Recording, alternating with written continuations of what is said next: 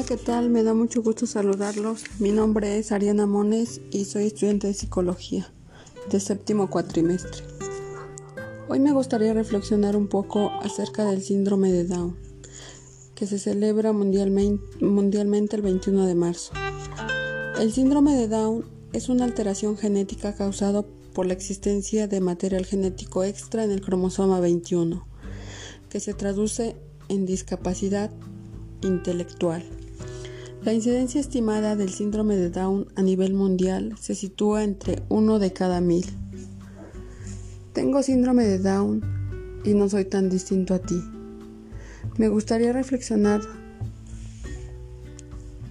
sobre algunas afirmaciones que lanzaron personas con dicha enfermedad como son. Tómate tiempo para conocerme. Detrás de mis rasgos hay una persona llena de emociones y experiencias.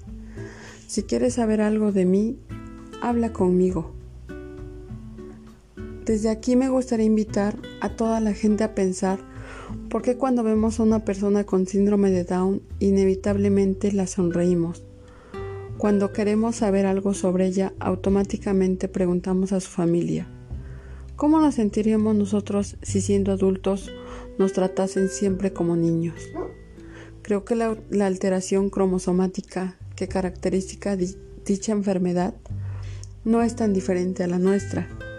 Pienso que vivimos en una sociedad llena de prejuicios que siempre tacha al diferente, simplemente por el hecho de serlo, sin darnos cuenta que todos lo somos, que cada persona responde de manera diferente ante la misma situación. Pienso que estas personas deben sentir gran impotencia, ya que ellos quieren poder demostrar al mundo que son tan válidos como cualquier otra persona. Pero la mayoría de las veces la sociedad en general no les deja hacerlo. Mostrarse tal como son, más parecidos a nosotros de lo que pensamos. Desde mi punto de vista, creo que en vez de fijarnos en las limitaciones que tienen estas personas y que todos podemos tener, Deberíamos centrarnos en sus capacidades, que son muchas, y trabajar codo con codo junto a ellos, ya que podríamos aprender infinidad de cosas. Ya no puedo más. Me siento sola. Que alguien me ayude. Porque a lo largo de los años y desde que el hijo nace, todos los problemas de salud fueron recayendo sobre los padres. También el desarrollo del lenguaje y la comunicación, la búsqueda de colegios, la atención a la hora de planificar y discutir con los maestros los programas educativos, la programación del tiempo libre y del entrenamiento, los intentos de socialización, la educación, que se tenía que dar en casa para que adaptara habilidades sociales, la corrección de los malos modos y hábitos. Todas estas tareas interminables que conforman la acción familiar constante y mantenida ante el niño con síndrome de Down, sobre quien suele recaer con demasiada frecuencia. Nos gusta contemplar a la familia como esa especial y natural institución que ofrece la aceptación incondicional del Hijo, sea cual sea sus capacidades, que muestre la plasticidad y adaptación a sus condiciones personales, que dedica tiempo de atención y aborda la totalidad del ser, que se mueve en un ambiente natural, lo que le permite realizar una enseñanza informal del ser, que se mueve en un ambiente donde además de luchar día a día por tratar de encajar en la sociedad que no se lo permite. Luchar por alcanzar diferentes formas de aprendizaje. Por eso el mundo de la, de la comunicación por excelencia es sumamente importante. Que gracias a ella la comunicación que se, que se transmite entre, entre padres e hijos es impresionante.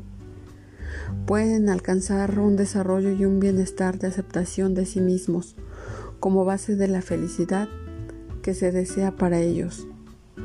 Pero no es menos cierto que se trata de una tarea esforzada, que tiene un costo y que no pocas veces el costo está equilibrado y lo podemos repartir entre los miembros de la familia. Y me refiero no a un costo monetario, sino a un costo de repartir tareas eh, donde hay que poner todo el esfuerzo y, y tener mucha paciencia para convivir con, con los niños con síndrome de Down. La vida de la persona con síndrome de Down se ha prolongado de forma sustancial y todos nos congratulamos de ello, pero esta misma realidad modifica las condiciones en las que nos movemos. Nos sentimos obligados a dotarle de mejores competencias que le permitan vivir una vida más plena e independiente. Y ahí está nuestra lucha por la buena y adecuada escolarización. Por, porque pueda alcanzar con el tiempo un buen empleo laboral. Porque pueda socializar. Eh, que deseamos que tenga una buena salud, una buena atención. Pero aún contando con toda la mejor intención de todos y cada uno de los miembros de la familia, pueda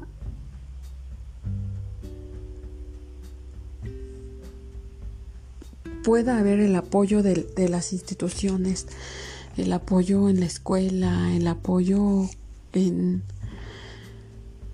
en, las diferentes instituciones. Es difícil como ver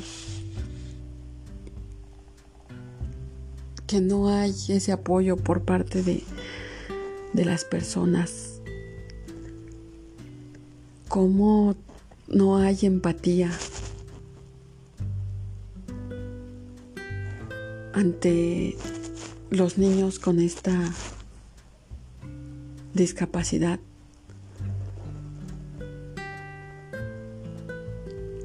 Pero bueno, yo les invito a, reflexionar, a,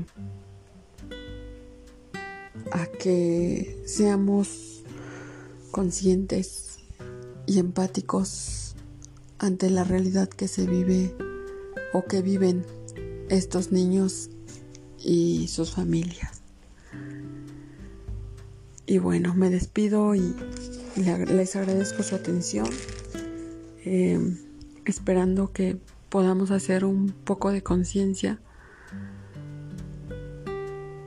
de la manera en la que es difícil para estos niños luchar día a día. Que estén muy bien, hasta luego. Les mando un saludo.